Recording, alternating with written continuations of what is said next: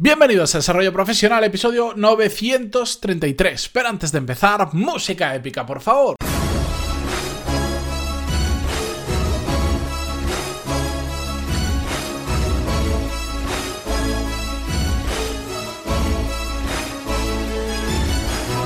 Muy buenos días a todos, yo soy Matías Pantalón y esto es Desarrollo Profesional, el podcast donde hablamos sobre todas las técnicas, habilidades, estrategias y trucos necesarios para mejorar cada día en nuestro trabajo.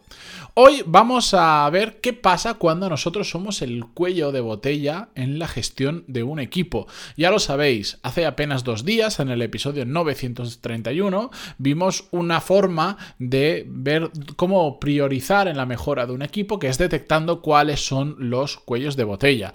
Os recomendaría, si no lo habéis hecho, que escucharais ese episodio, porque es que están íntimamente ligados. De hecho, en ese episodio os dije, dentro de dos días, hoy, vamos a hablar sobre qué pasa cuando ese cuello de botella somos nosotros, no es un software, no es la burocracia, no es el papeleo, no son los procesos, somos nosotros. Y lo voy a y hoy vamos a hablar de eso y además os voy a contar mi propia experiencia, porque sí, yo también he sido un cuello de botella en el equipo, de hecho me sucedió hace apenas unas semanas y también por eso quería traer este tema porque lo tengo absolutamente fresco. Me pidieron que me encargara de un proyecto que ya estaba comenzado donde intervenía mucha gente y donde hacía falta pues alguien que hiciera la figura de mm, product owner, product manager, product leader, como le queráis llamar, pues se puede decir de mil maneras, básicamente que pusiera orden porque las cosas no estaban saliendo en los plazos que tenían que salir y a mí esto se me da especialmente bien. La cuestión es que en el momento en el que yo empiezo a tomar control de ese proyecto, lo primero que hago es absolutamente todo que pase por mí no por nada, no, no, porque diga todo lo tengo que hacer yo para nada, porque hay mucha gente interviniendo, sino porque quiero saber en qué estado está el proyecto y en lugar de que cada uno ahora esté, siga remando por su cuenta, que ya se ha demostrado que eso no estaba funcionando, que todo pase inicialmente por mí, así yo voy a ver cuáles son los procesos, dónde están los problemas, qué está ocurriendo y a partir de ahí tomar las decisiones necesarias pues para, para ordenar un poco ese caos existente. La cuestión es que eh, en el momento en el que yo hago eso, ¿qué ocurre?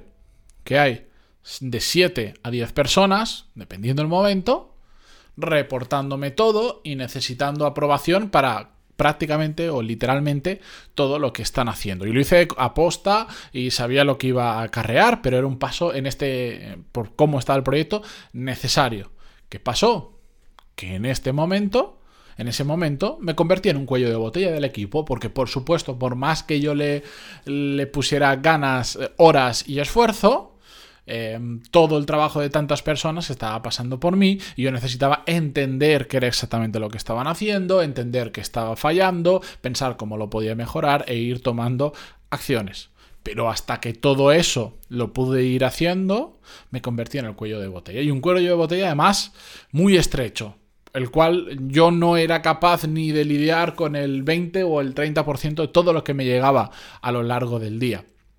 Lo que pasa es que yo era consciente, yo sabía que dando ese paso iba a ser un cuello de botella para todo el equipo y sabía que a partir de ahí todo el equipo iba a empezar a funcionar durante un pequeño tiempo, hasta que yo pusiera orden, mucho más lento de lo que realmente podría funcionar. Lo que pasa es que mi razonamiento fue, si hasta ahora, aunque hayan podido ir más rápido de lo que van a ir ahora, lo, no se ha hecho como se debería haber hecho, mm, prefiero que el, equipo vaya mucho más lento y no siga enredando y enredando más y, no siga convirtiéndose en un caos mayor. De hecho, bajar la velocidad del equipo me permitía que, el caos mm, desacelerara y volviera al, ritmo normal de caos, que es normal. Cuando trabajamos en equipo y trabajamos muchas personas, es normal que todo no esté 100% controlado. Lo que pasa es que esto, pues por diversos motivos que no vamos a entrar ahora, se había descontrolado y se estaba convirtiendo cada vez en una bola que se iba haciendo más y más grande y cada persona nueva que intervenía o que aparecía o cada proceso nuevo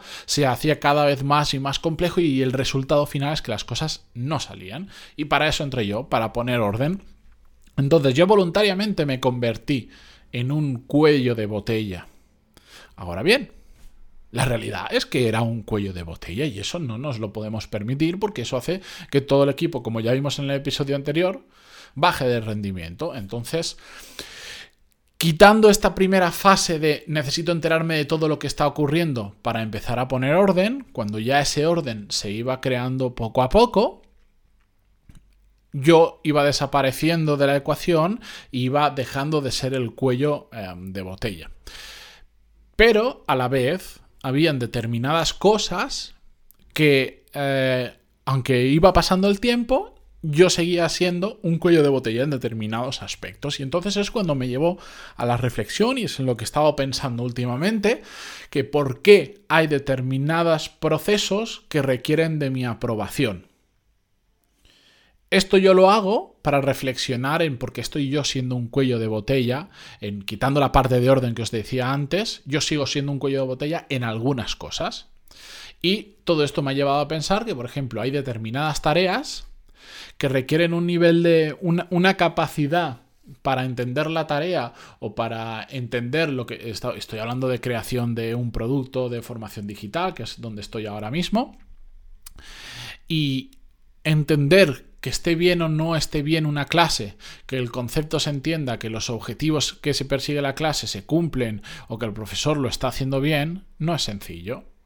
Entonces, como en el equipo ahora no hay nadie más preparado para hacer ese trabajo que yo, la validación de todas las clases tiene que pasar por mí. Y eso supone que yo soy un cuello de botella, porque esa validación pues, requiere un tiempo, requiere ver todo el material, sean vídeos, sean textos, sean PDFs, da igual, lo que sea, eh, hacer las correcciones y sobre todo estar pendiente de que las correcciones según las marcos se hagan y que la gente entienda. Cuando tú pones una corrección, cuando tú dices, oye, esto no está del todo bien, tenemos que cambiarlo por esto, la gente tiene que entender a qué te estás refiriendo y te tiene que devolver un resultado correcto, pero tienes que revisar ese resultado para comprobar que ahora sí se entiende bien. Eso es un proceso que aunque pueda parecer muy simple en vídeos cortos de formación, lleva bastante tiempo, sobre todo cuando estás yendo muy rápido y cuando hay muchísimo, muchísimo contenido que hay que revisar. Pues yo en eso soy un cuello de botella y me ha llevado a pensar ¿cómo puede ser que ahora mismo en el equipo sea la única persona capaz de hacer ese trabajo? Y entonces eso me ha enseñado en que mm, es muy complicado, hay, hay, cosas que ya sabía, es muy complicado encontrar una persona con esas habilidades exactas para poder reconocer si esa formación va a funcionar o no va a funcionar, si ese profesor va a saber comunicar o no va a saber comunicar los conceptos clave que estamos enseñando, pero no es imposible no puede ser una excusa, porque si no, yo siempre, me meta en el proyecto que me meta eh, de formación online, siempre voy a ser el cuello de botella, porque como eso es algo que a mí especialmente se me da bien, lo hago muy bien. Pero no significa que sea la única persona que pueda hacer eso. Lo que pasa es que es difícil encontrar personas con un perfil que tengan esa capacidad. Pero digo, no es imposible. Y actualmente en el equipo la única persona que puede hacer eso soy yo. Y eso es un problema, para mí es una gran ventaja, por supuesto, es una ventaja competitiva como profesional, pero a la vez, a la hora de, querer ir más rápido, de querer mm, desdoblar y que, por ejemplo, en lugar de llevar un programa a la vez pueda llevar dos, me impide llevar dos, porque yo no puedo estar en dos. Ya mi, tiempo ha tocado un límite y ya no puedo trabajar más de las horas que trabajo. Por ejemplo, ya no, no puedo delegar más. O sea, todo lo delegable, os aseguro que, que he delegado un montón y estoy muy focalizado en aquello donde yo aporto más valor. Pero pensar en por qué soy el cuello de botella me hace entender que, por ejemplo, igual conviene a medio largo plazo buscar una persona que tenga no necesariamente esas habilidades, o sí, sería perfecto, pero es muy complicado, pero una persona que tenga la capacidad de ganar esas habilidades, que esté conmigo el tiempo necesario, que sea una persona que yo voy a contar que no va a ser productiva durante mucho tiempo hasta que coja el rollo y, y sepa hacer ese trabajo que es complejo, pero que a medio o largo plazo va a permitir duplicar la cantidad de trabajo que vamos a poder asumir. Eso es una pequeña reflexión muy simple, pero que se produce de pensar, oye, ¿por qué estoy yo siendo un cuello de botella ahora? el primer cuello de botella sé por qué era, lo hice a posta para entender, ver cómo fluía la información, cómo eran los procesos y todo eso, pero una vez he puesto orden ahí, vale, ¿en qué soy más un cuello de botella? En esto. ¿Por qué soy un cuello de botella ahí? ¿Cuál es la posible solución? ¿Qué tendría que hacer? Pues esa es la reflexión que yo he hecho. Y eso Eso es lo que tenemos que hacer todos nosotros, porque todos, absolutamente todos, somos un cuello de botella en alguna parte de nuestro trabajo. Y detectar eso nos va a permitir mejorar, nos va a permitir deshacer o al menos hacer más, más grande ese cuello de botella, o sea, que, quepan más cosas, que no sea tan cuello de botella y poder eh, pues mejorar como profesionales. Y esa es una reflexión que vosotros también tenéis que hacer. ¿De qué sois vosotros cuello de botella en vuestro trabajo? Sobre todo si estáis trabajando en equipo. ¿De qué exactamente? Yo os he puesto un ejemplo mío, que en eso soy un cuello de botella. En el podcast, por ejemplo, en esto que estáis escuchando, yo claro que soy un cuello de botella. ¿Por qué? Porque yo he decidido que, yo soy el que grabo el podcast y no quiero que aparezca, o sea, no quiero que mañana esté Pepito eh, haciendo esto mismo que estoy en mi propio podcast. Entonces es normal, yo soy un cuello de botella, yo tengo un límite a la hora de grabar y tengo un límite a la hora de crear contenido, porque yo también he decidido que el contenido que grabo lo creo yo también. el guion, la escaleta de cada programa, yo no lo externalizo es algo que hago yo, porque sé que lo puedo hacer más rápido y, sé que además me sale mucho mejor. Yo no me sentiría cómodo. Yo podría subcontratarlo, por supuesto. Yo podría ir a una persona de mi confianza que entienda cómo hablo, que entienda cómo hago las cosas y dijera, vale, quiero todos los días un guion de un tema sobre desarrollo profesional que yo simplemente lo mire, lo entienda y lo pueda contar. Pero claro, eso carece de todo sentido en mi podcast, porque no es así, porque yo os cuento pues mi experiencia, mis vivencias, eh, lo que yo he hecho, lo que he aprendido dónde he hecho las cosas mal, dónde he hecho las cosas bien. Es, soy yo, en el podcast soy yo, no es otra persona. No, detestaría que alguien me escribiera eh, el guion y yo simplemente me dedicara a ser un narrador, porque perdería la esencia de este podcast. Entonces, esa decisión lleva a que yo sea un cuello de botella. Pero no pasa nada, porque estoy...